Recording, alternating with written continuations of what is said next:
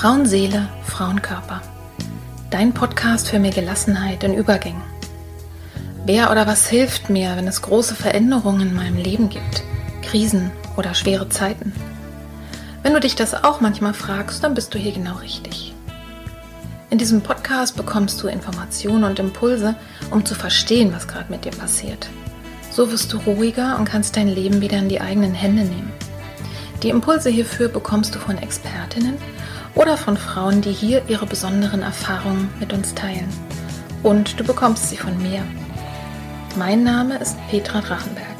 Ich bin tiefenpsychologische Kunsttherapeutin, Fachbegleiterin für Psychotrauma und Expertin für Frauenleben mit Praxis in Berlin. Wenn du mehr über mich oder den Podcast erfahren möchtest, dann hör gerne in die ersten Folgen rein. Und jetzt wünsche ich dir von Herzen viel Freude mit einer neuen Folge von Frauenseele, Frauenkörper. Hallo und herzlich willkommen, lieber Hörer, liebe Hörerin. Ich begrüße dich zu diesem Podcast, der heute auch wieder kein einfaches Thema hat. Es geht nämlich darum, was alles so ansteht, wie es den Eltern geht, aber auch wie es ganz lebenspraktisch weitergeht, wenn ein Baby gestorben ist. Schon beim Schreiben der Worte Baby und Beerdigung oder jetzt eben auch beim Aussprechen dieser Worte habe ich mich innerlich gesperrt, das zusammen in einen Satz zu sprechen. Ich glaube, das liegt so in unserer Natur, dass wir es völlig unfassbar finden, dass Kinder noch, bevor sie ihr erstes, ihren ersten Geburtstag feiern, sterben müssen oder womöglich auch während der Geburt oder um die Geburt herum. Und dennoch passiert es jährlich in Deutschland fast 25.000 Mal, dass ein Kind den ersten Geburtstag nicht erlebt und immerhin 10.000 Mal versterben Kinder perinatal, das heißt im Zeitraum um die Geburt herum. Das ist im Verhältnis zu den vielen Kindern, die geboren werden, wenig. Aber wenn man die Zahl hört, dann weiß man auch, dahinter stehen eben Menschen, dahinter stehen Eltern, dahinter stehen Familien, auch Fachpersonal, was damit befasst ist.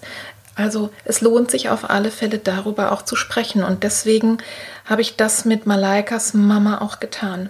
Im vorangegangenen Podcast äh, at 19, da ging es um das Weitertragen, wie also Malaikas Familie sich entschieden hat, trotz einer aussichtslosen Prognose, also dass das Kind die Geburt höchstwahrscheinlich nicht überleben wird, hat äh, Malaikas Familie eben beschlossen, diese oder Malaikas Mama die Schwangerschaft auszutragen und hat uns im ersten Teil berichtet davon, wie sich das ereignet hat.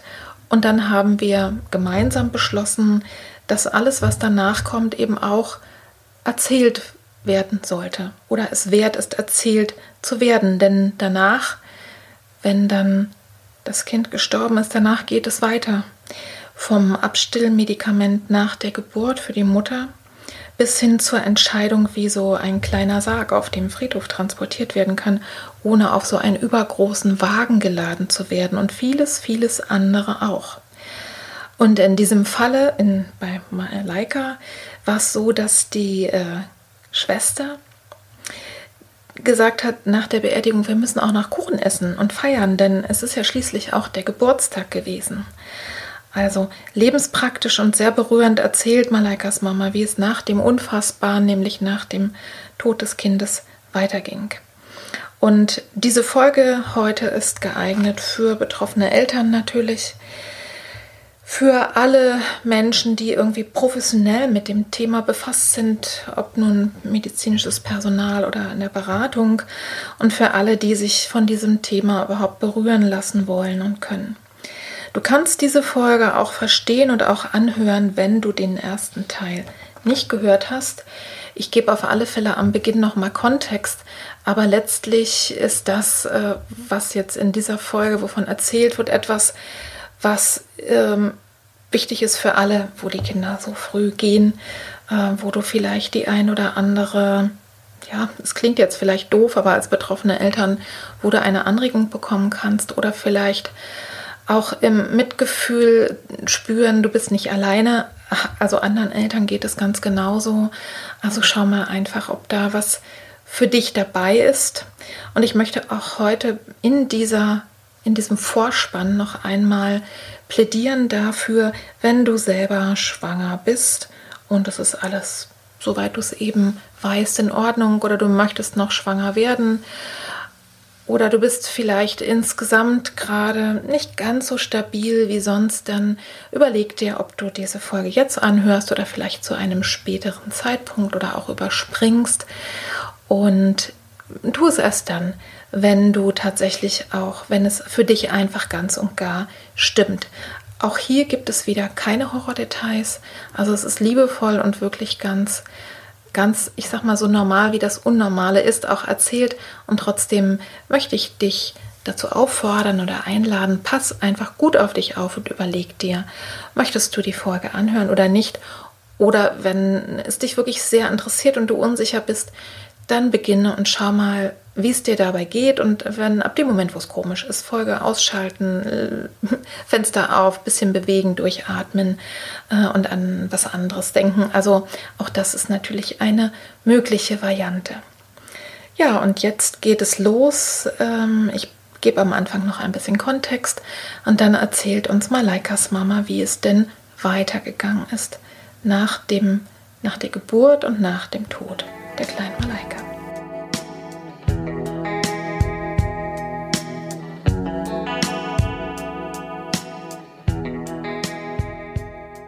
Ich möchte noch, bevor das Gespräch jetzt startet, der zweite Teil, ganz kurzen Einschub machen. Nicht, dass ihr euch wundert, was da für komische Geräusche sind im Hintergrund. Schon in der ersten Folge war es ja so, es war Mai, es war sehr warm, wir haben die Fenster aufgehabt und äh, da hat man ganz, ganz viel die Vögel draußen gehört. In dieser Folge hören wir auch eine ganze Menge, aber irritierend ist vor allen Dingen ganz am Anfang, wenn äh, Malaikas Mama erzählt, ja, von, ja, von der Geburt der Tochter nochmal und wie es dann danach weiterging da rappelt es dann so ganz komisch im Hintergrund und das sind einfach die Familienkaninchen, die da im, im Haus auch wohnen. Die waren zwar eine Treppe drunter und haben aber in dem Moment einen Rabatz gemacht. Vielleicht haben die auch so ein bisschen die Stimmung und die Spannung auch noch mit aufgenommen von dem, worüber wir gerade gesprochen haben. Aber das war mir jetzt nochmal wichtig, äh, das zu sagen, weil das, das ist irgendwie seltsam, das zu hören. Ansonsten hören wir weiter hinten auch ganz berührend ganz viel Glocken, immer mal wieder. Da war dann zur halben Stunde und zur vollen Stunde äh, haben die Glocken geläutet. Also das nur noch ein ganz kurzer Einschub, dass du dich nicht wunderst oder irritiert darüber bist, was da für seltsame Geräusche sind. Aber live ist live, so ist es eben. Und jetzt geht's aber wirklich los, indem ich am Beginn noch einmal dich mit reinnehme, äh, was Malaikas Mama uns in der ersten Folge erzählt hat und dann beginnt sie zu erzählen, wie es weiterging. Du hast uns eben gerade und jetzt für meine Hörerinnen und Hörer eben letztes Mal berichtet von dieser sehr besonderen Schwangerschaft. Du hast uns davon berichtet, dass es sehr, sehr schwer und auch schockierend und traumatisch für euch war, sich gegen einen Pränataldiagnostiker durchzusetzen, der euch eigentlich keine Wahl lassen wollte, im Gegenteil euch Angst gemacht hat Ihr wart aber sehr klar entschieden von Anfang an. Du hast berichtet von dieser Schwangerschaft, die traurig war und trotzdem, so habe ich es wahrgenommen, viele friedvolle Momente hatte, dass ihr das Leben eurer Tochter, was eben bis kurz nach der Geburt währte, dass ihr das eben mit allem dazugehörigen Schmerz, aber als Leben auch angenommen habt. Und du hast berichtet von der Geburt, und dass äh, das Kind in dem Moment, wo es geboren wurde, auch schon, ja, schon wieder auf dem Weg zum Gehen war. Also wo Geburt und Sterben einfach fast wie ineinander übergegangen sind. Und es war sehr berührend für mich auch zu hören, was aber der Moment in diesem Kreissaal auch mit dem medizinischen Personal, mit euch allen gemacht hat. Also an Respekt und auch an Frieden und auch an sozusagen einen Moment, wo quasi, so hat sich das für mich angefühlt, wie die Erde still gestanden hat. Ne? Dann hattet ihr ja eurer kleinen Tochter, die fünf Jahre alt war, ne? versprochen, die hatte sich ja erbeten, die kleine Malaika am Arm halten zu dürfen. Und du hast uns erzählt, wie sie sie sich ganz genau angeguckt hat, wie Kinder auch so sind und liebevoll mit ihr umgegangen ist und, und dann kam die Familie. Ne? Bis zu dem Moment hast du die Geschichte erzählt und ja, ich lade dich ein, weiter zu erzählen, weil es geht ja dann weiter und dann ist man ja irgendwann auch wieder im ganz normalen Alltag, ne, zu sagen, was passiert jetzt mit meinem geborenen und gestorbenen Kind. Vielleicht magst du an der Stelle einsetzen. Wie ging es dann weiter? Ja, also irgendwann kam dann der Punkt im Verlauf des späten Nachmittags, frühen Abends, wo ähm, wir das Gefühl hatten, dass es jetzt die Zeit, den Körper loszulassen oder mhm. dass sie den mitnehmen können.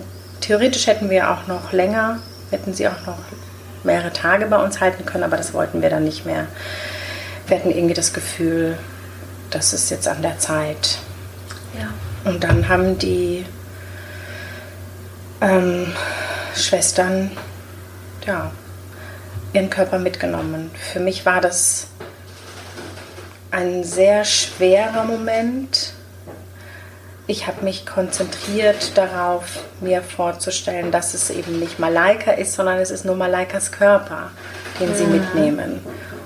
Und das hat mir ähm, geholfen, aber es war trotzdem schwer, weil ja nun dieser Körper auch neun Monate in meinem Bauch gelebt hatte und ich ja. mich ja schon an ihn sehr stark gewöhnt hatte. Und ja, das war schon sehr traurig. Also, mhm. das, also Aber ihr hattet auch nicht erwogen, nochmal mit dem Kind nach Hause zu gehen und so eine Art ähm, man, es gibt ja auch äh, dieses ne, Aufbahren bei Erwachsenen oder sowas, aber das, das war für euch überhaupt völlig außerhalb der Vorstellung. Ne? Ja. Wäre seltsam gewesen. Mhm. Es wäre seltsam gewesen, zumal wir ja auch, wir hatten ja jetzt schon, also wir hatten von Mitte September, vom 16. September bis zum 31. Dezember Zeit, mhm uns mit dem Gedanken anzufreunden. Also wir hatten genug Zeit und ja, da brauchte es kein Ritual. Und da brauchte es kein Ritual mehr und wir wollten auch eigentlich uns und unserer Tochter irgendwie auch ersparen, dass sie sich dann vielleicht auch doch noch verändert körperlich. Das mhm. passiert ja dann schon auch. Und ja.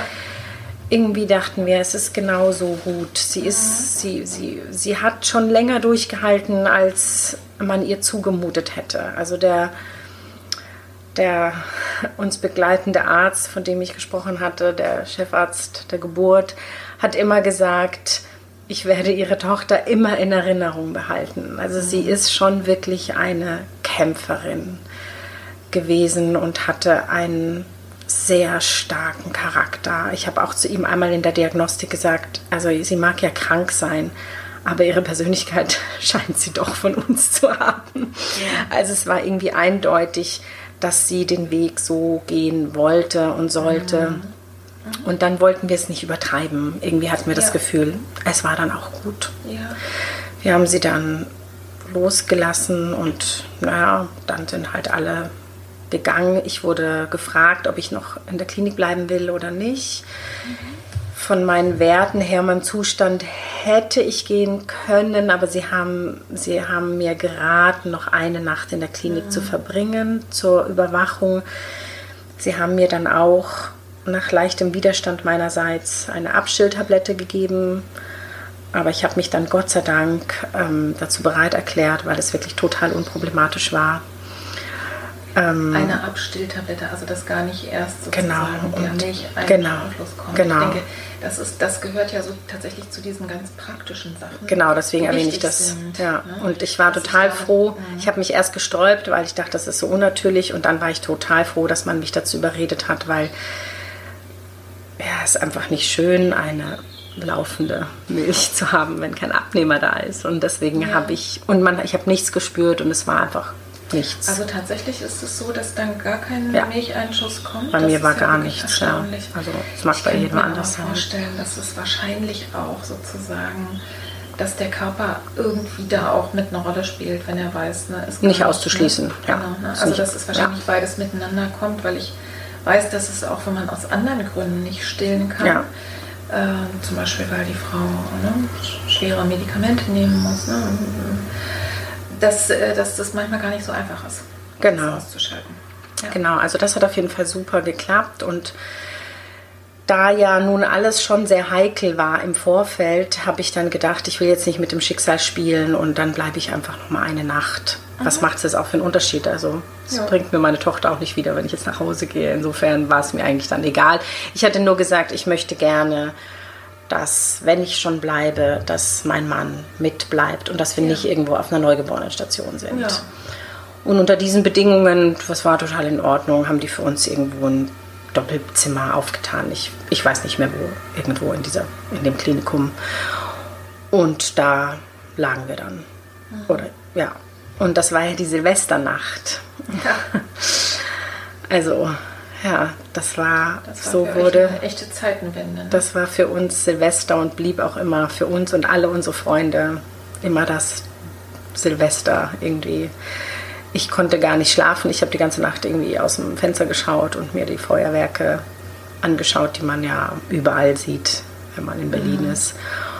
Und mein Mann ist zwischendurch mal wieder eingeschlafen vor Erschöpfung und wieder aufgewacht, um zu gucken, wie es mir geht. Und so haben wir die Nach wir haben vielen geschrieben, wir haben viele Nachrichten bekommen wunderschöne Nachrichten auch irgendwie.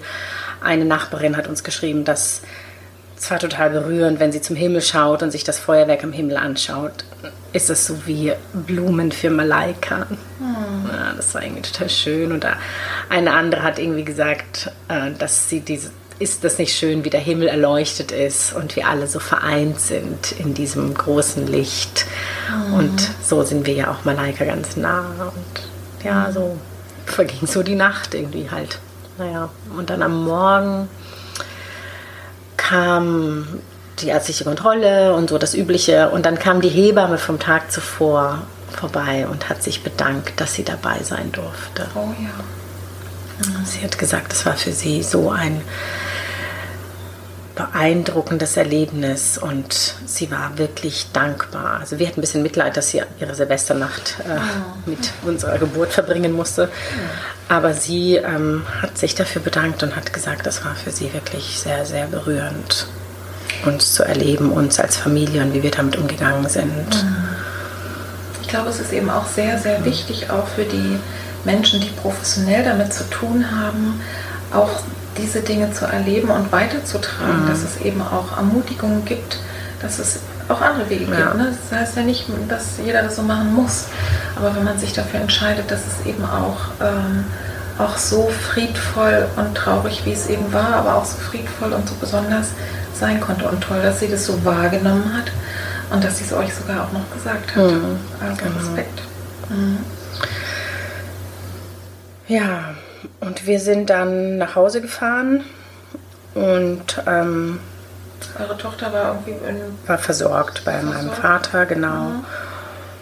Und dann sind wir, im Grunde genommen vergingen dann die nächsten Tage mit, ähm, also auf meiner Seite natürlich trotzdem das Übliche. Die Hebamme kommt und guckt und prüft und schaut, wie alles verwächst und so ist auch, sie war eine super Hebamme, auch im Vorfeld hat sie mich super begleitet auch emotional. Dann eben danach hat sie trotzdem, ob, es ist natürlich irgendwie komisch, weil eine Hebamme auch nach dem Baby guckt, das war halt nicht da, aber trotzdem musste ja auch ich irgendwie versorgt werden. Natürlich, die Hebamme ist für Mutter und Kind da. Das gibt ja auch häufig. Genau, ne? die Hebamme hat super mit, mit mir umgegangen. Sie kam sofort. Sie hat eine Physiotherapeutin für mich sofort organisiert, die zu mir ans Bett kam und mir mit meinen ganzen Rückenschmerzen, ich konnte ja fast gar nicht laufen, geholfen hat. Und mein Bruder hat mit mir geübt zu laufen hier über den Hof, weil ich musste ja, ich wusste ja, bald steht die Beerdigung an und ich muss ja wenigstens die Schritte zum Grab laufen können. Und dann haben wir ja, dann vergingen also so die Tage und mein Mann hat den ganzen Papierkram gemacht. Darf ich einmal noch kurz fragen?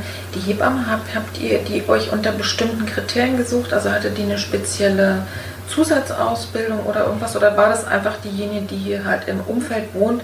Das war die, die sie wir schon- Eine, die, die Genau. einfach komplett gut damit umgehen konnte. Das war eine, die, die wir, der wir das zugetraut haben, weil die total souverän ist und die wir auch schon hatten in, Okay. bei unserer ersten Tochter. also ihr kanntet die einfach. Genau. Ja, denn es gibt, weiß ich, auch Hebammen, die genau spezialisiert sind.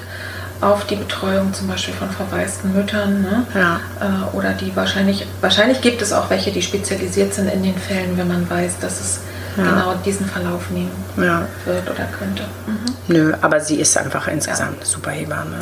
Ist auf alle Fälle wichtig, genauso wie es ja nach der Geburt und wenn das Kind lebt, wichtig ist wirklich, dass nochmal ein Augenmerk darauf zu richten, was es für eine besondere Zeit ist, ist es in dem Falle jetzt bei dir eben auch wichtig gewesen, genau. ne?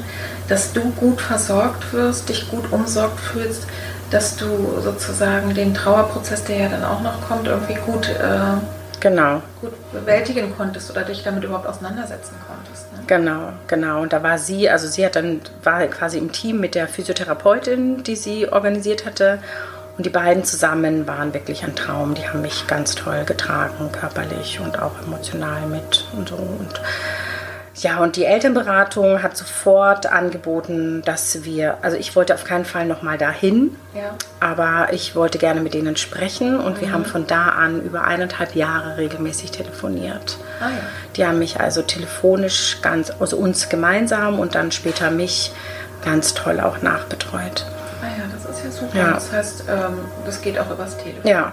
Und das ist auf jeden Fall mein Mann, der ist dann nochmal, der muss, der ist nochmal hin und ähm, der hat halt eben diese ganzen Papiersachen gemacht und Geburtsurkunde und Todesurkunde und oder Sterbeurkunde mhm. und so weiter und so fort. Und die haben uns dann empfohlen, auch einen Bestatter, der sich mit Kinderbestattungen gut auskennt. Und ähm, mein Mann ist dann auch nochmal losgezogen und hat sich nochmal die Friedhöfe angeschaut, obwohl wir die eigentlich schon, also obwohl wir eigentlich schon mehr oder weniger entschieden waren, aber es ging ja dann auch darum, die, also wir hatten uns schon entschieden, welchen Friedhof, aber es ging ja nochmal genau darum, welche Grabstätte, aber ich konnte nicht mehr, ich konnte nicht laufen. Mhm. Und deswegen hat er das dann mit, ähm, ich glaube, meinem Vater und seiner Mutter oder so gemacht. Und es war für ihn extrem schwer. Es war sehr, sehr schwer. Also er kam irgendwie, zwei Tage sind sie da irgendwie über den Friedhof gestapft und er hat immer gesagt, nicht das Grab und nicht das Grab und das nicht und das nicht. Und irgendwann mal hat er selbst verstanden, er wollte eigentlich gar kein Grab. Ich wollte gerade sagen, und das liegt das, auf der Hand. Ne? Das war irgendwie, als er das dann bemerkt hat, dass er eigentlich gar kein Grab wollte, dann haben wir einfach gesagt, okay, einfach ein Grab im Sternenfeld. Sie kommt dahin, wo alle anderen Kinder auch liegen und Gott sei Dank gibt es hier ein Sternenfeld und also sie braucht jetzt keinen, es, es gab keinen. Also er wollte ein Grab, was ihrer würdig ist, aber das passt nicht. Es gibt kein Grab, wenn man eigentlich nicht will. Und deswegen mhm. haben wir uns dann für, ich habe dann pragmatisch entschieden, es wird einfach ein Grab im Sternenfeld, da liegt sie mit allen anderen. Und so ja. ist es dann eben. Das macht es auch nicht Menschen, leichter. die sich gar nicht damit auskennen, sagen, was ist ein Sternfeld? Ein Sternfeld gibt es, glaube ich, auf manchen Friedhöfen. Ist ein Feld für Kindergräber. Also das ist, es heißt Sternenfeld, weil man ja oft sagt, weil man die Kinder, die sterben, Sternenkinder nennt. Mhm. Und die Regelungen sind, glaube ich, sehr unterschiedlich. Auf unserem Friedhof ist es irgendwie so, das sind, es gibt eine Ecke auf dem Sternfeld, das ist sternförmig.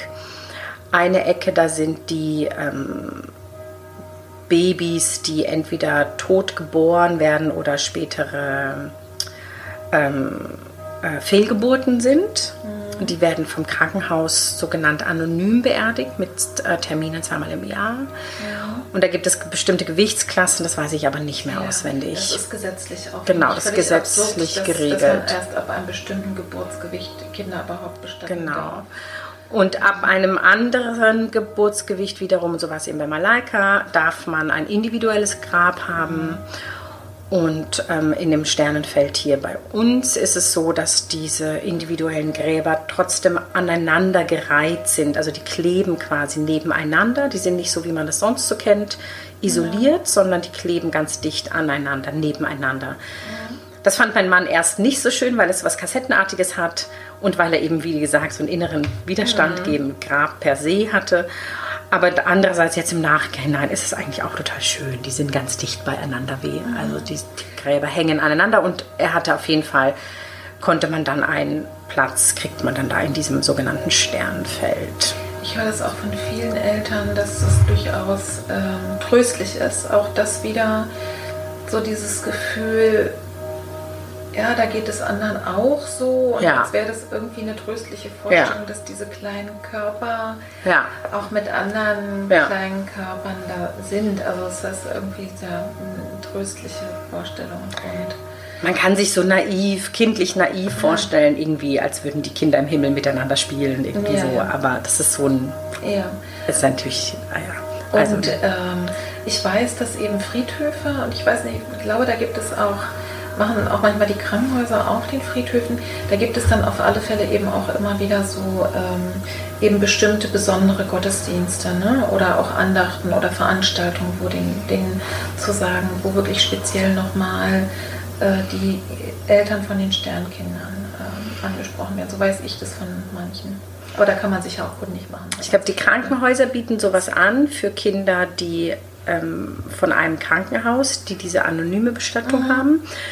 Die Charité bietet oder hat das angeboten eine Zeit lang als Gottesdienst später. Aber wie man nun die genaue Bestattung organisiert, wenn man das individuell macht, das liegt dann an einem Ja.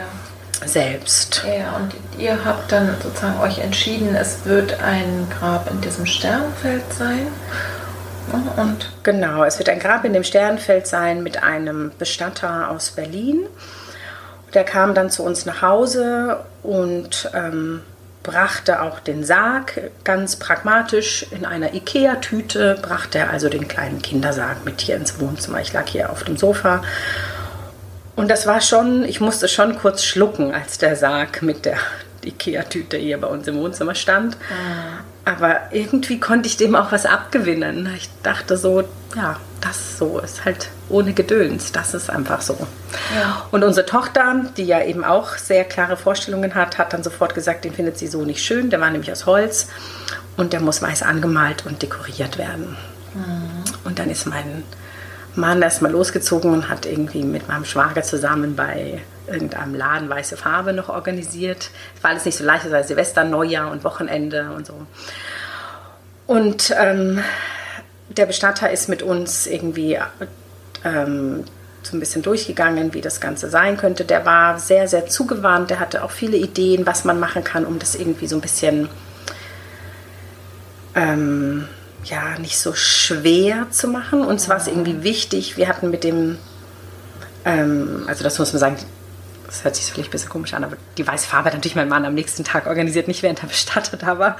Also der Bestatter war quasi da, und hat mit uns alles abgesprochen und wir hatten ihm halt gesagt, dass wir halt glauben, dass es, das ist für uns super schwer, aber wir sind davon überzeugt, dass es Malaika an sich gut geht und dass ihre Seele an einem guten Ort ist. Und wir wollen das in der Beerdigung auch so transportieren. Also wir wollen nicht, dass es irgendwie eine schwere Beerdigung ist, sondern es soll irgendwie auch eine kindgerechte Beerdigung sein.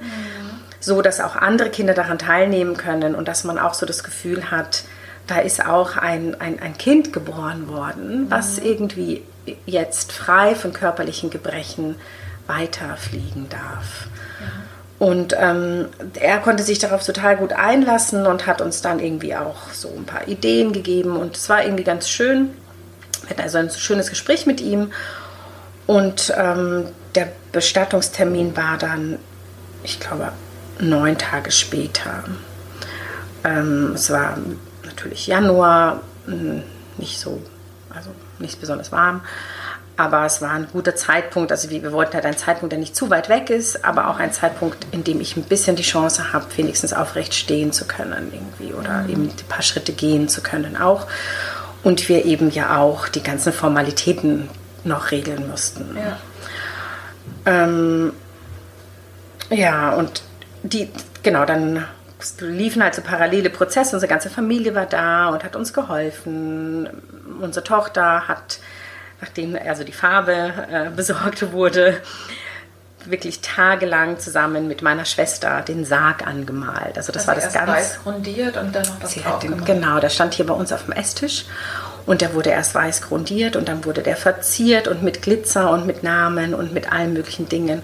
Und ich muss sagen, ich lag hier manchmal auf dem Sofa und habe echt gedacht, also dass ich den Tag noch erleben darf, dass der Sarg meiner Tochter, von meiner älteren Tochter auf meinem Esstisch angemalt wird. Also nie im Leben hätte ich mir erträumt, dass ich sowas werde überleben können, ohne irgendwie hysterisch zusammenzubrechen. Aber es wird dann irgendwie natürlich. Also man, man wächst anscheinend doch halt mit seinen Lebensaufgaben Schritt für Schritt. Naja, und ich sag mal, ich bin ja Kunsttherapeutin und, äh, und Traumatherapeutin und ich sag mal, das ist ein ganz, ganz heilsames Ritual, dieses, dass man sozusagen, du kannst deine angestauten Energien in Handlung umsetzen ja. und du kannst die Liebe, die du ja nicht mehr dem, ne, dem Körper geben kannst oder dem lebendigen Menschen, kannst du aber in so ein Ritual reingießen. Und, und deswegen denke ich, das ist super, dass sie das so machen konnte, ja. weil da kannst du was tun.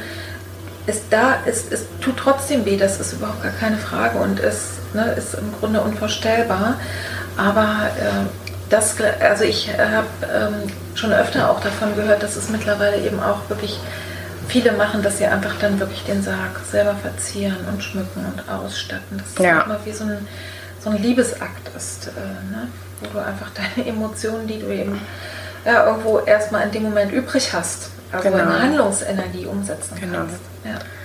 Und in der Zeit haben uns unsere Freunde und auch unsere Familie phänomenal begleitet. Sie kamen, ganz viele kamen vorbei, haben uns Sachen vorbeigebracht, haben, mit uns, haben uns irgendwie Texte gegeben zur Stärkung, haben uns irgendwie mhm. mit uns, für uns Gebete gesprochen, haben, also es war wirklich eine sehr besondere Zeit auch. Und wir haben dann auch hin und her überlegt, wie wir das machen mit der Beerdigung und haben uns dann entschieden, ähm, ja, vielleicht ein bisschen untypisch, aber es ging ja, musste alles ja auch so schnell gehen und es hatte ja auch davor schon gut geklappt, als wir die Diagnose bekannt gegeben haben. Also haben wir auch da einfach SMS gewählt und mhm. haben alle uns, allen unseren Freunden einfach Bescheid gesagt, haben gesagt, ja. dann und dann ist die Beerdigung zu der und der Uhrzeit. Und jeder, der möchte, ist herzlich eingeladen und ihr könnt eure Kinder mitbringen und niemand soll schwarz tragen und ihr sollt einfach dabei sein, wenn ihr mit uns gemeinsam diesen Schritt mit Malaika oder für Malaika gehen wollt. Mhm. Und dabei haben wir es erstmal so belassen und dann haben wir einen Plan geschmiedet und haben ähm, gemeinsam mit der mit unserer Großfamilie überlegt, wie wir das Ganze aufziehen und haben uns entschieden, keinen also dass niemand irgendeine Rede hält oder so, sondern dass wir ausschließlich Musik und inspirierende Texte und Gebete ähm, lesen und lesen lassen. Mhm. Und das war, ja, das, das war so der Plan. Dann haben wir uns ein bisschen überlegt, wie wir das nachher aufbauen. Da hat der, der Bestatter uns auch ein paar Tipps gegeben und so. Das kann ich ja dann gleich nochmal im Ablauf erzählen. Mhm. Auf jeden Fall waren wir irgendwie relativ gut vorbereitet, ähm, aber hatten natürlich innerlich riesigen Respekt vor diesem Tag. Also ihr hattet alles gut vorbereitet, ähm, hat, hattet euch entschieden, wie ihr es machen wollt. Ich hätte noch eine Frage, die ich vorhin schon hatte. Du sagtest, der Bestatter ist es auch derjenige, der, ähm, der dann die Beerdigung quasi so durchgestaltet hat? Nö, ne? Der hat sich eigentlich um die äußeren Dinge gekümmert. Genau. Wir hatten, es gab niemanden, also wenn man eine christliche Beerdigung hat, hat man ja oft einen Pfarrer oder so. Mhm, das oder wäre jetzt noch meine Frage, wie das in eurer Religion Genau, und bei uns ähm, in der Bahai-Beerdigung hat man sowas nicht. Also wir haben keinen Klerus und deswegen gestaltet man die Beerdigung ähm, selber. Ja, und, und gibt es dann irgendwelche, sagen wir mal, vorgefertigten Rituale? Gibt es ja eigentlich fast in allen äh, Religionen irgendwas, was man so üblicherweise tut, ist sicherlich nicht unbedingt bei einem so kleinen Kind, weil das ja so eine große Ausnahme ist, aber gibt es bei euch irgendwas, was da so, was man tut bei der Beerdigung? Mhm. Also es gibt normalerweise, aber eben nicht bei Kindern, sondern bei ähm, Erwachsenen, mhm. ähm, gibt es ein bestimmtes Gebet, also ein sehr, sehr langes Totengebet, das spricht ja. man ähm, in dem Fall, aber bei kleinen Kindern ist das nicht notwendig, macht man das nicht. Und was es noch gibt, und das haben wir auch gemacht, ist, es gibt so, ein, so eine Art Ring, den man ähm, besorgen kann.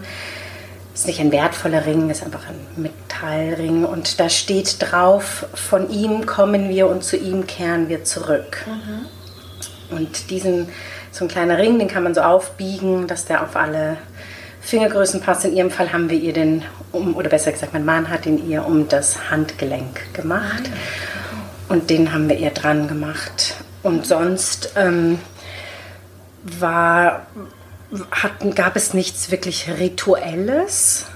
Ähm, wir haben das Programm selber gestaltet und es gibt halt bestimmte Vorgaben vom Friedhof. Mhm. Also wir mussten sozusagen, also ich fange gleich nochmal vorne an. Also erstens mal war sie ja nicht bei uns. Ne? Sie war ja noch in der Charité dort, ja. in der Kühlung.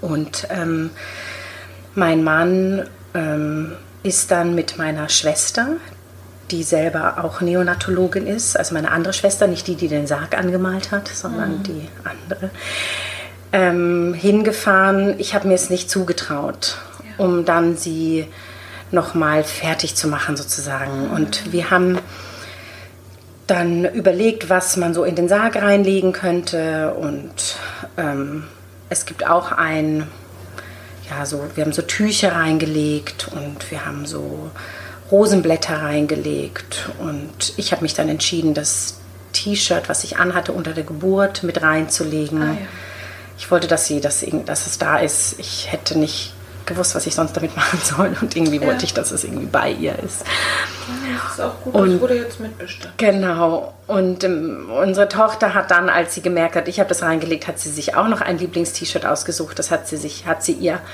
als Kopfkissen hingelegt, damit mhm. es etwas gemütlicher ist. Mhm. Ähm, wie sie das beschrieben hat. Naja, und so ein paar Kleinigkeiten. Und ähm, dann hat mein Mann und meine Schwester eben sie nochmal, die haben sie so ein bisschen gesäubert nochmal oh. und sie halt gebettet in den Sarg. Und den Sarg eben auch hingebracht, ne? denn der war ja hier leer. Also der Sarg ja. wurde quasi dahin transportiert in die Charité. Dort haben meine Schwester und mein Mann sie gebettet und äh, die Sachen mit reingelegt. Und was mir wichtig war, das hat das war irgendwie aber sowas, was ich mir in den Kopf gesetzt hatte. Also ich wollte, dass der fest verschlossen wird. Also mhm. ich hatte irgendwie plötzlich, ich hatte irgendwie so komische Sachen in meinem Kopf und gelesen im Internet da. Man sollte wirklich nicht sehr viel im Internet lesen. Also das ist mein kleiner Tipp am Rande. Tipp, ja. Und ich hatte auf jeden Fall Sachen gelesen irgendwie und äh, deswegen, ich wollte einen fix verschraubten Sarg haben. Mhm. Und so wurde es auch gemacht. Und dann ist aber die Regel, dass man den nicht selber transportieren darf, sondern das Bestattungsinstitut muss den transportieren. Also der Bestatter hat ihn quasi aus dem Krankenhaus. Aus dem Krankenhaus. Ah, also auf den Friedhof gefahren. Auf den Friedhof gefahren, das genau. Ist eigentlich auch so ein bisschen absurd, ja, bei so einem kleinen Grill, äh, ja. Sarg. Aber gut, wie ist, dem auch sei. Genau, es ist gibt, halt ist so. Gesetz. Ja. Ähm, beziehungsweise, das stimmt nicht ganz, sondern es war, ich glaube, der musste einmal das kriege ich jetzt gar nicht mehr ganz genau zusammen. Es könnte sogar sein, dass der einmal noch zum Bestatter musste okay. und vom Bestatter hierher. Mhm. Irgendwie so war das. Ja. Okay. Aber das sind feste Regeln, da kann man sowieso nichts dran ändern. Insofern ist es auch müßig, zu viel darüber nachzudenken. Und die einzige Regel, die wir äh, doch geändert haben, ist, dass man eigentlich, also in unserem Friedhof, und da ist jeder Friedhof anders, wird der Sarg transportiert von den Friedhofsangestellten. Ähm, Mhm. Ähm, das hat irgendeinen Namen, das fällt mir jetzt ja, nicht ein. Okay. Und die müssen das eigentlich machen und normalerweise schieben sie die großen Särge halt auf diesen Wägen oder der wird auf den Schultern getragen, wie man das halt so kennt. Und wir wollten das aber nicht. Wir wollten gerne eigentlich die Möglichkeit haben, dass der Sarg getragen wird oder mhm. idealerweise, dass wir den selber tragen. Ja. Aber das, wollt, das ging irgendwie auch nicht. Und da haben wir so, hat der Bestatter ein bisschen hin und her äh, verhandelt und letztlich war es dann so, dass diese, die, diese Friedhofs, diese Menschen, die für das Sargtragen verantwortlich sind, dass die den auf dem Arm immer hingetragen haben und mhm. nicht, nicht auf dieser riesigen, auf diesem riesigen Wagen, diesen mini kleinen Sarg geschoben haben. Und wir haben dann mit denen auch ausgemacht, dass die auf dem Stück Weg eine kurze Unterbrechung machen, damit ich mich einmal kurz hinsetzen kann. Also ich hatte so einen Hocker mir besorgt und mein Bruder ist neben mir gelaufen, der hat den Hocker getragen, damit ich konnte nicht so lange laufen. Ich war einfach, ja. weil ich ja so genäht war und total fertig war. Von der Kapelle bis zum Sternfeld, genau. Mhm. Und da war eine kurze Pause eingesetzt und da hat dann, das, war, das waren so ein paar technische Sachen, die wir mhm. vorher überlegt hatten.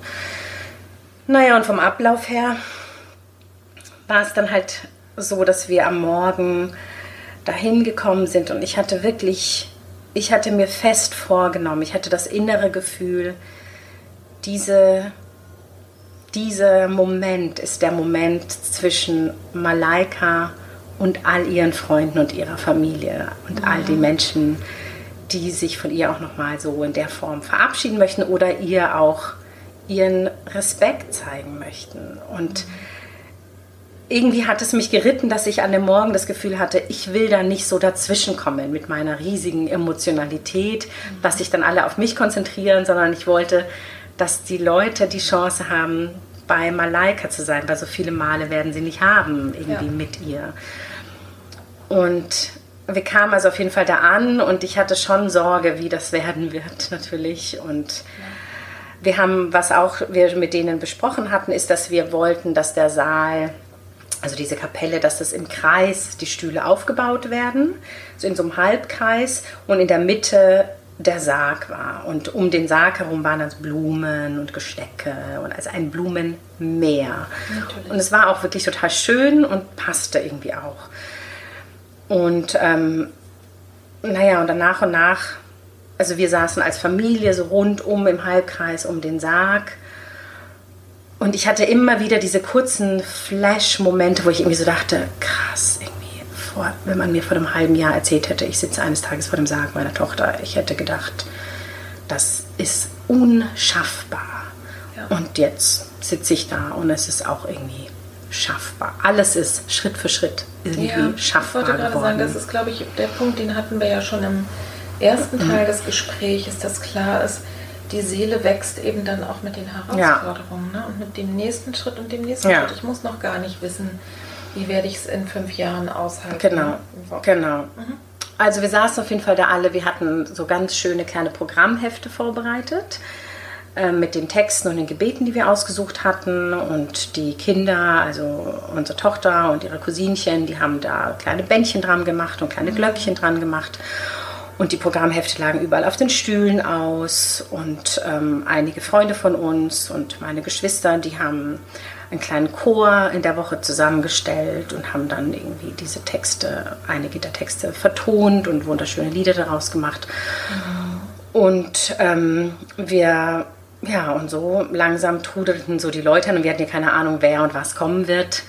Und wir waren wirklich überwältigt. Also es kamen 130 Leute. Mhm. Die Kapelle war komplett überfüllt. Es waren irgendwie, davon waren, ich glaube, 25 Kinder in allen Farben, in, also in, es war wirklich, es war wirklich total schön. Auch von weit her kamen sie und wir waren echt berührt und ich konnte wirklich spüren, wie man sagt, geteiltes Leid ist halbes Leid. Ja. Also es war einfach so schön, dass, dass sich alle, die wollten, getraut haben. Die haben sich freigemacht, mitten in der Woche, mussten sich einen Urlaubstag mhm. nehmen, mussten anreisen.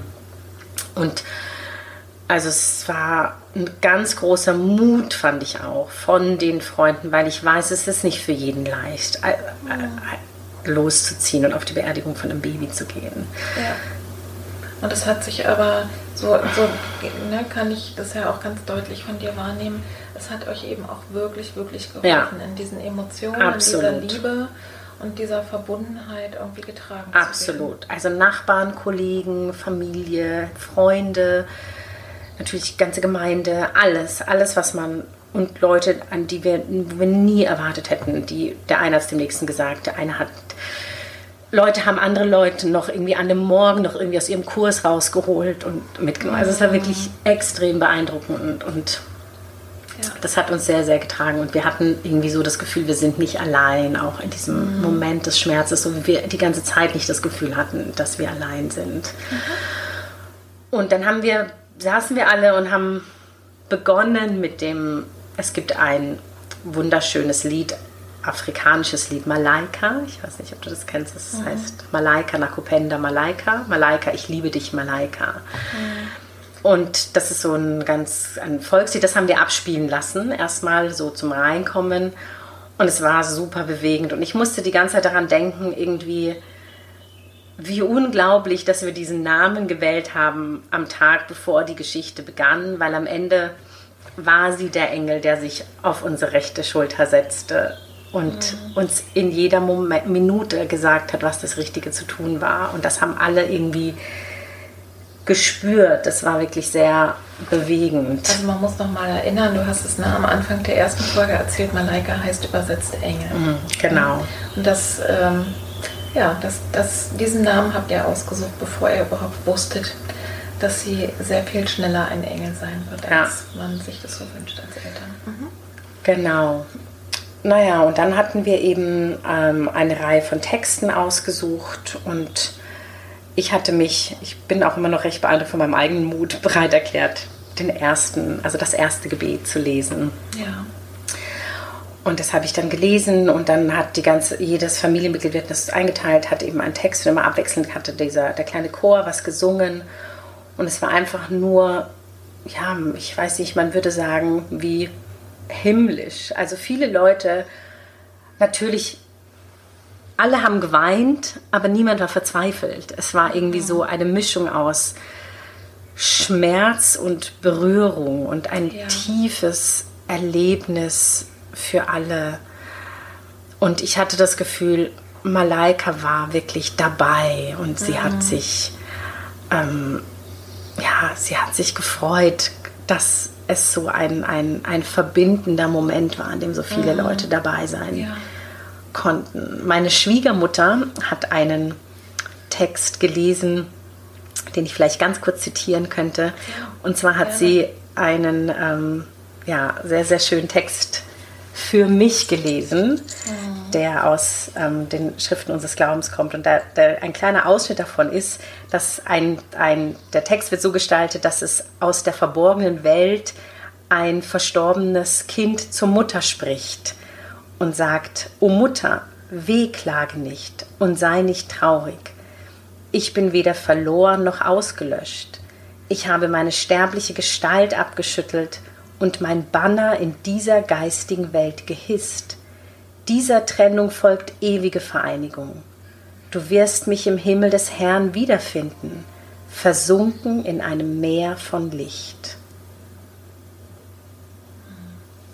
Und es war total tröstlich, irgendwie so diese ganzen Texte zu hören und die Gebete zu hören. Mhm. Und naja, dann als es ging etwa so eine halbe Stunde und dann ähm, hat eine Freundin von uns Geige gespielt und in der Zeit wurde dann eben der Sarg ähm, hochgehoben und nach vorne getragen und dann, wie das halt so üblich ist, in Richtung des Sternenfelds und wir sind alle hinterhergegangen.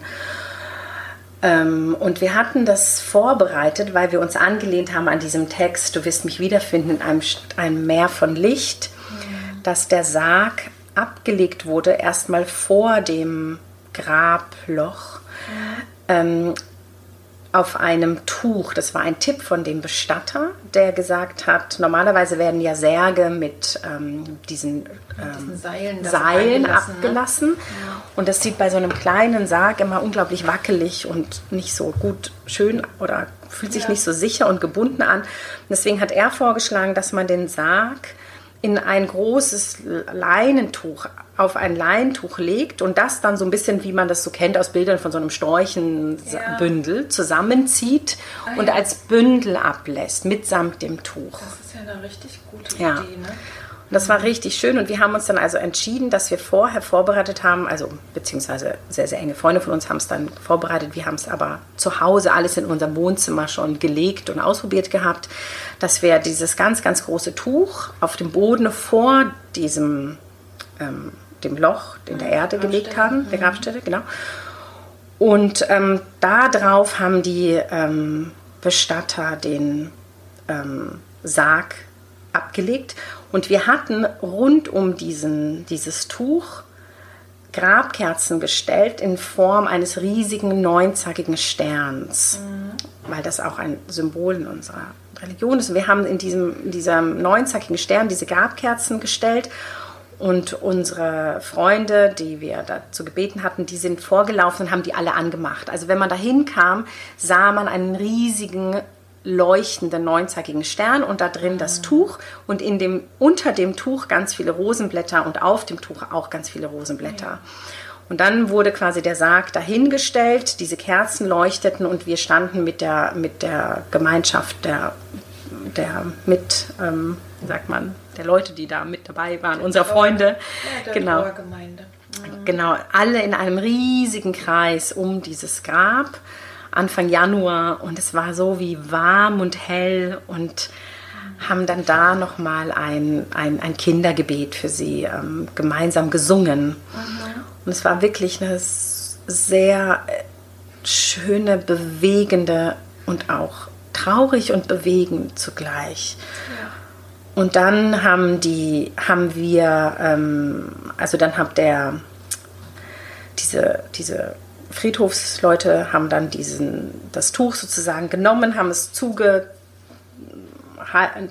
also so wie so ein Bündel und haben das abgelassen. Und dann kamen halt zum Vorschein die ganzen roten, schönen Rosenblätter umkreist von, diesem, von diesen vielen, vielen Kerzen, den Grablichtern. Und wir haben dann vorgemacht, wir haben, das hatten wir uns ein bisschen als Ritual ausgedacht, dass wir dann halt als erstes, mein Mann und ich und unsere Tochter, haben jeder eine Kerze aufgehoben und haben die dann rund um das Grab gestellt, haben Rosenblüten, die gemischten aus in echt und aus Stoff, das hatte ich vorhin schon erzählt, dass das der Wunsch unserer Tochter war, haben wir reingestreut und haben drei Kerzen um das Grab gestellt. Und dann haben es uns alle 130 Leute nachgemacht. Jeder ist einzeln hingegangen, hat eine Kerze aufgehoben, hat Rosenblätter reingestreut und hat die Kerze um das Grab gestellt, so dass es richtig, richtig schön war und am Ende ein, ein Meer von Licht entstanden ja. ist. Ähm, und das ist ja die Kraft von Ritualen auch. Ne? Es ist egal, ob man sich die selber ausdenkt, ob die vorgegeben sind, dass sich sozusagen da Emotionen einfach drin versammeln und dass, dass man es dann vor Augen hat was man auch äh, sozusagen eigentlich spüren möchte. Ne? Also, und auch eine Möglichkeit für eure Trauergäste, sich zu beteiligen. Und ich finde, das dauert ja dann auch immer ziemlich lange, je größer die äh, Trauergemeinde ist. Und das ist aber genau richtig und wichtig, weil ich finde, das ist einer der schmerzlichsten Momente, dann tatsächlich äh, zu sagen, okay, jetzt ist dieses Grab in der Erde und wir gehen dann jetzt und dann ist das ne, der Mensch, den ich geliebt habe, beerdigt. Und was total schön war, ist, dass der Bestatter, der hatte uns vorher auch gesagt, er nimmt ähm, Seifenblasen mit, mhm. damit die Kinder Seifenblasen blasen können. Das war aber gar nicht nötig, weil es nämlich an der Stelle von dem Sternenfeld so eine kleine Mauer gibt und da war ganz viel Kreide und die Kinder konnten mit Straßenkreide das ist extra dafür gedacht, dass es direkt an den Gräbern ja. haben die ganz viele Bilder gemalt. Also während dieses während dieses äh, Kerzen hinstellen Ding lief, haben also die mhm. Kinder, die sind schon spielen gegangen, indem sie da auf diesem Sternfeld, da gibt es auch so kleine Holzschildkröten und Krokodile und eine Picknickbank und das ist extra so gemacht, dass man sich da als Kind auch wohlfühlen kann ja, und gut. haben dann da auch eben diese ganze Wand bemalt. Das war Aha. wirklich total schön und wir haben dann nachher auch ganz viele Fotos bekommen von Leuten, die Fotos gemacht haben, wie die Kinder überall Straßenkreide an sich hatten und hatten irgendwie riesige Bilder gemalt und von Engeln und Sternen und was ihnen halt so, was sie halt so assoziiert haben mit dem Tag.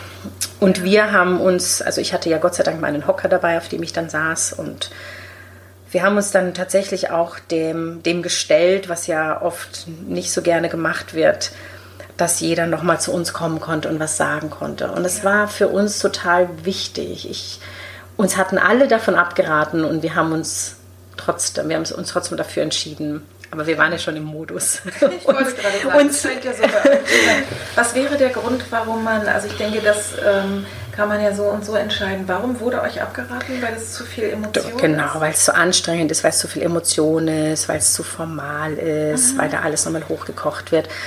Aber für uns war es total schön, weil es uns die Gelegenheit gegeben hat, jedem einmal ins Gesicht zu schauen und uns ja. zu bedanken, dass er gekommen ist, weil wir wirklich ja. das Gefühl haben, die sind ja nicht, die sind ja für unsere Tochter gekommen. Also die sind natürlich auch für, auch für uns gekommen, aber wir waren einfach dankbar und jeder konnte auch noch mal was sagen und Sachen, die da zum Teil gesagt werden oder wurden, wurden nie wieder gesagt. Die sagt man nur in so einem Moment. Also zum Beispiel ein Nachbar war da, der hat dann gesagt, danke, dass ich Teil eurer großen Familie sein darf. Mhm. Und das hat mich total berührt, dass er das ja. so gespürt hat irgendwie in dem Moment. Und es war so, es ist so ein besonderer Moment, wo einfach Dinge nochmal gesagt werden, die Menschen sich so im Alltag auf der Straße nicht so sagen irgendwie. Ja. Und deswegen war das für uns irgendwie wertvoll und gut. traurig und trotzdem gut. Genau, so war das. Mhm. Aber es war ja sowieso anstrengend und traurig. Also ja. hat es jetzt auch nicht mehr.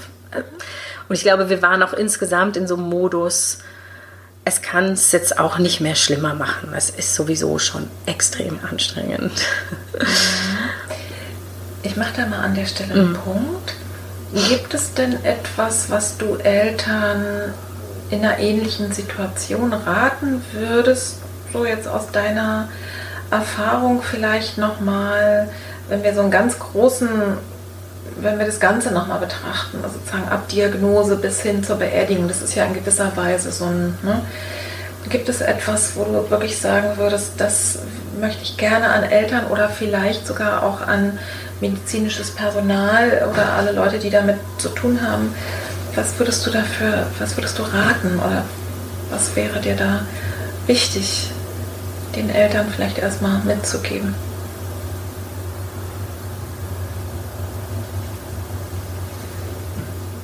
Mm. Also, ja, ist sehr schwer zu sagen, weil natürlich Menschen unglaublich verschieden sind. Aber ich würde aus meiner ganz persönlichen Erfahrung sagen, ich glaube, es ist immer, es ist gut, wenn man sich nicht aus Angst entscheidet, sondern eher aus Liebe. Mhm. Und wir haben uns für Malaika entschieden, aus Liebe und aus Vertrauen zu ihrem Leben und haben das, was uns Angst gemacht hat, versucht nicht so stark werden zu lassen. Mhm. Ich weiß nicht, ob das sehr hilfreich ist. Na klar, da geht es um die Entscheidung. Also ich würde auch immer sagen, sowas wie Entscheidung unter Druck, das ist einer von meinen Wahlsprüchen, ist, dass ich sage, Entscheidungen unter Druck sind immer die falschen. Also das ist, ist jetzt inhaltlich nochmal was anderes, aber euer äh, Arzt hat ja ziemlich Druck gemacht. Ne? Äh, und ihr sozusagen habt dann habt ihr eine Haltung gehabt und habt die dann auch behalten. Also ihr habt euch nicht unter Druck setzen lassen, ne? nach dem Motto, wir gehen jetzt, wir machen jetzt das, wir machen das.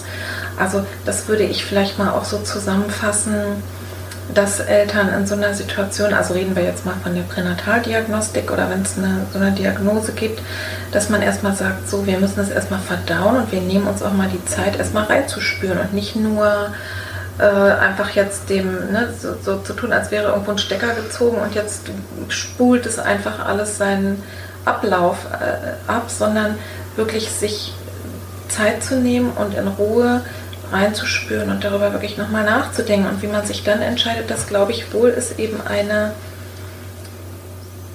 höchst individuelle Entscheidung. Das ist gar keine Frage. Ne?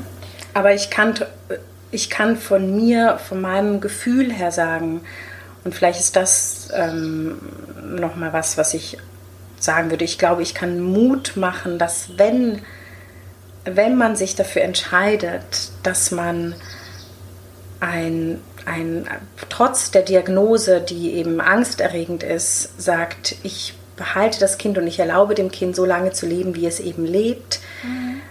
Mhm. Ich hatte das Gefühl, dadurch war sie immer meine Tochter und wird immer meine Tochter sein. Ich hatte das Gefühl, ich konnte, ich habe zu ihr dadurch Ja gesagt und ich habe mhm. sie so mhm. genommen, wie sie ist. Ja.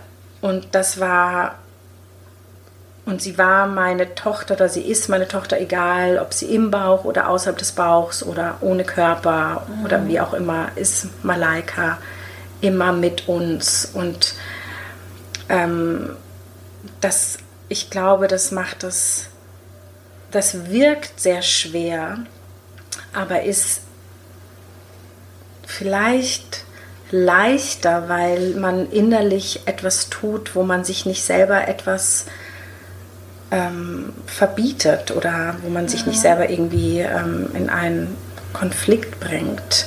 Ja, im Grunde genommen ist es ja eben diese Möglichkeit, einen, einen Spätabort zu machen. Das ist ja, glaube ich, noch in mehr als über 90 Prozent der Fälle passiert es einfach. Und zwar ja auch sehr, mit sehr verschiedenen Diagnosen, also auch wenn die Kinder lebensfähig sind, Stichwort Down-Syndrom. Und äh, das, das ist im Grunde genommen eine ziemlich große seelische Überforderung, die da passiert. Und es ist einfach gut, es wirklich abzuwägen und sich die Ruhe und die Zeit zu nehmen. Und ich finde so deine, den Ansatz zu sagen, wir entscheiden uns aus Liebe und nicht aus Angst, das finde ich ist erstmal eine ganz wertvolle, ein ganz, ganz wertvoller Ratschlag, ne? wo, wo auch jede für sich entscheiden kann, was heißt es für mich zu lieben. Ne? Äh, und, äh, und klar, das äh, moralisch gesehen ist da sozusagen einfach jeder sich selbst verpflichtet. Das ist gar keine Frage. Ne? Also wir, wir haben ja gesagt, es geht nicht darum zu sagen, so muss man es machen, sondern so. Aber es gibt eben auch einen anderen Weg als den üblichen. Und äh, auch der ist gangbar, wie wir jetzt ja durch deine lange Geschichte gehört haben. Ne? Und es scheint dir in der Trauer geholfen zu haben, dass du das mit diesem Bewusstsein Schritt für Schritt und Stück für Stück gemacht hast und auch eurer Tochter und auch deinem Mann und dem Umfeld. Genau, also das ist, glaube ich, auch das, was genau so würde ich es auch sagen. Ich meine, jeder hat seine Gründe und wie er sich entscheidet oder schon entschieden hat. Aber ich würde, glaube ich, einfach nur Mut machen wollen, dass man auch den Weg gehen kann. Also ein Weg, der für mich undenkbar war, wurde ein Weg, wo ich im Nachhinein total dankbar bin, dass ich genau den so gewählt habe und dass mhm. wir den mhm. so gewählt haben und wir dadurch über all die Monate, wo sie in meinem Bauch noch war, wissen darum, dass sie nicht lange leben wird, hat sie so einen riesigen Freundeskreis aufgebaut. Mhm. Das war wirklich, also am Tag der Beerdigung schrieb mir mein Cousin aus Namibia und hat gesagt, ich glaube, eure Malaika hat mehr Freunde als ich in 28 Jahren meines Lebens akkumuliert habe. Und ich habe irgendwie gedacht, wie schön für so ein Leben. Vielleicht ist das auch die Bestimmung ihres Lebens gewesen. Und viele, viele Menschen haben uns nachher gesagt, wie sich Dinge in ihren Entscheidungen verändert haben durch unsere Geschichte oder wie sich Dinge in den Entscheidungen ihrer Freunde, Leute auch, die wir gar nicht kannten, verändert haben, ja. weil sie mit ihnen nochmal darüber gesprochen haben. Und auch für unsere Tochter, also unsere große Tochter, die hat, für die ist Malaika ihre Schwester. Für die ist Malaika nicht eine Tote, sondern das ist ihre Schwester mit ihrer eigenen Realität. Und sie beschreibt es auch so manchmal, wenn ich im Dunkeln bin und ich habe Angst, dann denke ich mir, Malaika passt jetzt auf mich auf. Mhm. Also sie hat so ihre eigene Beziehung zu ihrer Schwester mhm. entwickelt. Und übrigens, was ich vorhin noch nicht erwähnt hatte, nach der Beerdigung sind wir alle in ein Café gegangen, weil unsere Tochter hat gesagt, das ist übrigens auch ihre Geburtstagsfeier. Mhm. Also backen wir Kuchen, Donuts und ich weiß nicht was, Brownies und alles Mögliche mhm. in lila mit Glitzer und Luftballons. Und das musste ihre Geburtstagsfeier werden. Und mhm. so hat sie sie auch irgendwie in unser Leben voll mit integriert. Ja. Und das, glaube ich, ist genauso ein wichtiger Punkt. Wir trennen ja Leben und Tod und Geburt und Sterben und Tod ja immer so, aber im Grunde genommen ist es alles sozusagen das eine ist der Anfang vom Kreis und an, an der anderen Stelle treffen sie sich wieder. Und bei euch war das eben fast zeitgleich. Ne?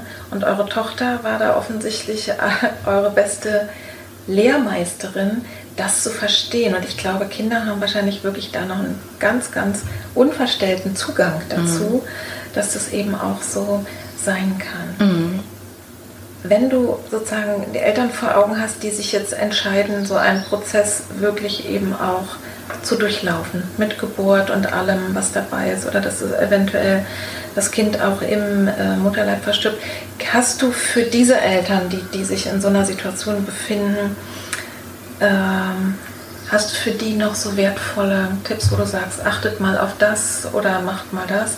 Du hast mir gerade eben schon von einem Verein erzählt, das werde ich in jedem Fall auch verlinken. Der heißt Weitertragen. Äh, ne, da kann man sich auch informieren und das sind dann Inf Infos im Netz, die nicht so gruselig sind. Genau. Ne, also äh, du hast ja vorhin gesagt, man sollte möglichst nicht googeln, weil man dann alle genau. möglichen grausamen Sachen hört, aber das scheint eine Adresse zu sein, die sehr hilfreich ja. ist. Ne? Ja. da werden Berichte nieder, also sind Berichte abgelegt auch und viele Informationen ja. für Frauen, die sich so entscheiden. Also ich, ja, also ich würde, glaube ich, das ist schwer zu sagen. Also auf der praktischen Ebene, glaube ich, ist es schon hilfreich, je nachdem, wo man ist, wenn man ähm, es mit einer palliativen Neonatologie zusammenarbeitet. Die mhm. sind da wirklich sehr, sehr gut. Es wächst immer mehr. Es gibt, glaube ich, auch ein, es gibt auch ein Lehrbuch, was, für, was nicht nur für Mediziner, sondern ich glaube auch für Betroffene mhm. ähm, ist zu dem Thema. Ich glaube, es heißt sogar, äh, müsste man nochmal nachgucken, palliative Neonatologie. Ähm, also so eine ärztliche Begleitung. Ich glaube, es ist wirklich wichtig. Also für uns war es sehr wichtig, dass wir einen Arzt hatten, der das respektiert hat, diese Entscheidung und mit uns getragen hat und der auch bereit war, sich unsere Tochter anzuschauen und auch irgendwie mit uns irgendwie sich zu freuen darüber, dass sie so ein hübsches irgendwie Gesicht hat oder so, obwohl klar war, sie wird nicht leben. Aber das macht ja nichts, weil sie lebt ja. Also sie wird mhm. nicht leben außerhalb des Bauches, aber sie lebt ja auch ja. innerhalb des Bauches. Das heißt, du würdest auch raten, nicht locker zu lassen, sondern auch auf die Suche zu gehen ja. nach medizinischem Personal, ja. nach Ärzten, Hebammen und so weiter, äh, Elternberatung, hast du gesagt, die das wirklich unterstützen. Ich habe vor vielen Jahren ist ein Dokumentarfilm rausgekommen, den ich an der Stelle auch gleich mal empfehlen kann. Der heißt Mein kleines Kind. Das ist eine Dokumentarfilmerin, Soziologin und ich weiß nicht, was die sonst noch ist, äh, vielleicht sogar Hebamme, habe ich jetzt vergessen, ähm, die diesen, das sogar ne, dokumentiert hat. Und da war eben auch klar, es war richtig schwer, Leute zu finden, das ist ja schon ein paar Jährchen wieder her, die das überhaupt, die sagen, das kann man verantworten. Allerdings hat sie zu Hause entbunden. Ähm, aber ne, sich ein unterstützendes Umfeld zu suchen, auch von den Fachleuten, aber natürlich auch sonst, ist ja klar. Ja. Ne? ja. Also das ist das eine und das andere von der inneren Haltung her. Vielleicht, also mir hat es geholfen, ich habe irgendwie immer zu Malaika gesagt, so innerlich so, Malaika, wir sind ein gutes Team. Wir, wir zeigen der Welt, dass man auch, dass man auch lebt, wenn man sich nicht zeigen kann. Ja. Und ich hatte so das Gefühl, es war auch irgendwie so ein, auch so für das Leben und dafür, dass Körper nicht alles ist, sondern dass es im, der Mensch auch noch aus mehr besteht als nur aus Körper und Gesundheit. Mhm. Und mir hat es irgendwie geholfen, dass ich wusste, ich werde ihr immer irgendwie, wenn auch nicht körperlich, geistig in die Augen schauen können mhm. und ihr sagen können, ich habe für dich getan, was ich tun konnte mhm. und du bist so weit gegangen wie du gehen konntest. Und jetzt sind wir eben so verbunden. Und eines Tages, wenn auch ich sterbe, sind wir wieder anders verbunden. Und das hat mir immer geholfen, zusätzlich zu dem, was ich ja schon von erwähnt hatte, es wirklich auch Schritt für Schritt anzugehen. Ich glaube, man kann nicht am ersten Tag der Diagnose schon über die Beerdigung nachdenken. Das geht irgendwie nicht man, muss man nicht, genau. Also wenn man das Schritt für Schritt nimmt, ist es auch eine super kostbare Zeit, die man gemeinsam hat. Mhm. Und es ist, glaube ich, ein ganz großes Geschenk, wenn man es schafft, dass man von Freunden und Familienmitgliedern getragen wird. Und deswegen würde ich, glaube ich, auch jedem empfehlen, so offen und transparent, wie man nur kann, damit umzugehen. Ich habe selber so das Gefühl, das war jetzt eigentlich ein gutes Schlusswort. Gibt es darüber hinaus noch etwas, wenn du sagst, das würde ich gerne in die Welt geben oder nochmal, wo du sagst, das würde ich zum Abschluss gerne nochmal sagen wollen, ein Gedanken? Oder sagst du, das ist eigentlich, ich habe das Gefühl, wir haben so viele wertvolle Tipps hier gerade schon geteilt und so viel Weisheit auch und so viel Liebe, aber gibt es noch irgendwas?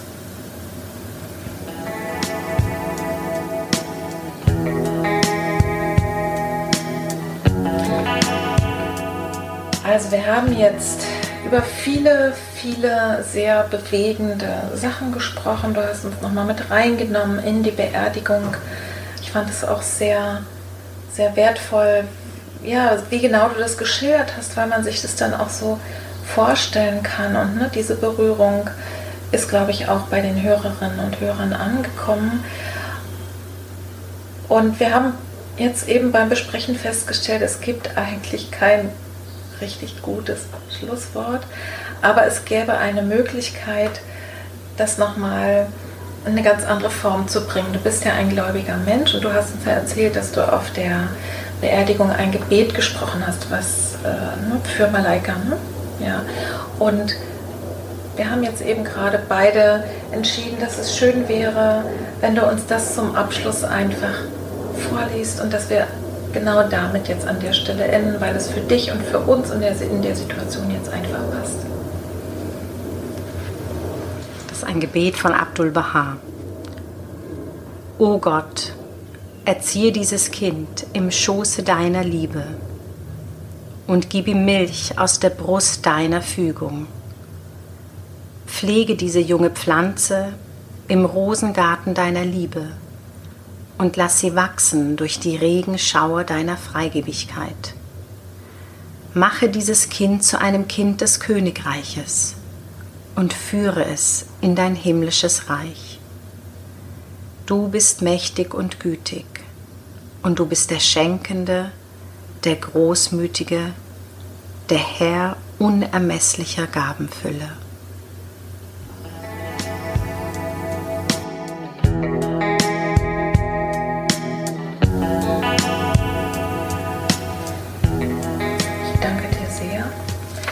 wünsche euch als kleine und große Familie und als Gemeinschaft weiter alles, alles Liebe, alles Gute. Vielen herzlichen Dank. Danke auch für diese Gelegenheit.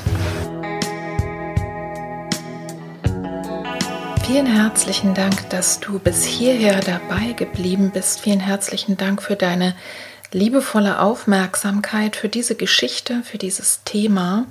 Und ich nehme an, es geht dir genauso, wie es mir auch sogar beim mehrfachen Hören immer wieder gegangen ist, dass du sehr berührt bist, dass du ja einfach mitgegangen bist mit dieser Geschichte. Aber möglicherweise hast du wirklich auch Impulse mitgenommen, die etwas mit deinem eigenen Leben machen, mit der Wahrnehmung oder auch ganz praktische Ratschläge, wenn du eben als betroffene Eltern diese Folge vielleicht gehört hast. Und es ist mir wichtig, noch ein paar wenige Dinge zu sagen. Ich habe oder wir haben beide auch überlegt, bei Leikas Mama und ich, ob dieses Gebet, was sie dort spricht, ob das, das der richtige Schluss ist, weil es ja eben auch andere Menschen gibt, die nicht religiös sind, die den Trost da nicht so finden können und die das sicherlich so nicht mitsprechen könnten. Aber wir haben uns eben doch dafür entschieden, weil es ist ihre Geschichte, es ist Malaikas Geschichte, es sind diese Eltern, die in der Weise auch, sagen wir mal, einen Teil Trost erfahren und auch, auch viel in der Gemeinschaft, auch durch die Religion. Aber der größte Teil dieser Folge, da geht es um Dinge, davon sind alle Menschen gleich betroffen, ja, egal ob sie eine Religion haben und welche Religion oder auch gar keine, da sind alle Eltern ganz genau gleich und das war mir aber wirklich nochmal wichtig, das hinzuzufügen. Also wenn es für dich, wenn du vielleicht äh, nicht religiös bist, schmerzlich ist, das so zu hören, ähm, dann bedenke, dass es eben ja Malaikas Geschichte ist und ihrer Eltern und dass es für uns ein würdiger und ein guter Abschluss war, äh, wenn eine so derartig intime Geschichte erzählt wird. Was mir auch noch wichtig ist, dich nochmal daran zu erinnern, also wenn du selber ein Baby verloren hast, egal ob um die Geburt herum oder auch sehr früh und eben darum selber persönlich von diesem Thema betroffen bist, wirst du sicherlich wissen, dass es Beratung gibt. Aber ich möchte dennoch noch einmal darauf hinweisen, äh, du wirst in den Show Notes auch wieder finden die Website des Vereins weitertragen. Also auch da gibt es äh, sicherlich Beratung, aber es gibt vor allen Dingen eben auch, wenn du im Netz guckst, sehr, sehr viel ähm, Initiativen für verwaiste Eltern, Foren. Es gibt aber vor Ort, weil ich denke, digital ist manchmal auch gut, Vielleicht ist es auch manchmal der erste Schritt, wenn ich mich noch nicht konfrontieren möchte mit anderen Menschen so direkt vor Ort, dann ist es sicher ein guter Weg, dass man auch schreiben kann. Aber es gibt eben auch wirklich vor Ort Selbsthilfegruppen, fast immer an größeren Krankenhäusern oder eben auch bei, bei Trägern in Nachbarschaftsheimen, Stadtteilzentren. Und es gibt eben Elternberatung. Das hat ja die Mama von Malaika auch erzählt, dass sie nicht nochmal dahin gehen wollte, wo sie ja in ihrer Schwangerschaft auch häufig häufiger mal war, aber dass sie eben immer wieder mit den Kolleginnen aus der Elternberatung dort in der Klinik auch telefoniert hat. Und es gibt viele andere Möglichkeiten, sich Unterstützung zu suchen, sowohl im Austausch mit anderen Betroffenen. Es gibt zum Beispiel auch so tolle Sachen wie Trauerspaziergänge. Also seid da mal kreativ und vor allen Dingen gönnt euch eben wirklich auch die Zeit, Abschied zu nehmen und Trauer zu erleben. Also ich habe in, in meinem Podcast Innere Landschaften auch eine ganz große und lange und ausführliche Folge über Trauer gemacht. Die werde ich vielleicht auch mal mit in die Show Notes schreiben. Ja, also scheue dich nicht, Beratung zu suchen und äh, einfach wirklich anzunehmen und wahrzunehmen, dass es dann einfach auch eine schwere Zeit ist. Und äh, guck mal, ob es vielleicht bei euch vor Ort auch äh, spezialisierte Bestatter gibt, die ich könnte mir vorstellen, dass es mittlerweile da auch schon vieles gibt. Also achtet gut auf euch und vielleicht hat euch die Folge dann noch ein bisschen Mut gegeben. Ja, und ich wünsche dir, ich wünsche euch viel Kraft, viel Mut, viel Geduld, das alles zu integrieren, einfach in, in euer Leben, in eure Geschichte mit hineinzunehmen. Und vielleicht habt ihr ja auch so von Malaikas Mutter auch wahrgenommen, dass sie selber auch ein lebensfroher Mensch ist, ohne dass sie die Geschichte verweigern ne, oder aus ihrem Leben aussperren muss. Und dass man aber dennoch nicht nur weiterleben kann und überleben kann, sondern dass man auch wirklich leben kann mit einem Teil seiner, einer solchen Geschichte. Und ich möchte mich zum Abschluss nochmal ganz, ganz herzlich bedanken, ja, dass wir so mit reinnehmen, reingenommen wurden in diese sehr intime, persönliche Geschichte. Lass es dir gut gehen, pass gut auf dich auf und sehr gerne kannst du auch wieder in, bei dieser Folge kommentieren in, unter dem Instagram. Post oder auch über Facebook, über YouTube oder wo auch immer du die Möglichkeit dazu hast oder auch eine E-Mail schreiben und gib es gerne weiter, also gib die Folge gerne weiter, auch an Menschen, für die das interessant sein könnte. Abonniere den Podcast, dann erfährst du auch weiter solche spannenden, lebensnahen Geschichten mit ganz besonderen Hintergründen. Und ja, jetzt verabschiede ich mich für heute. Ich wünsche dir alles Liebe, alles Gute. Deine Petra. Tschüss.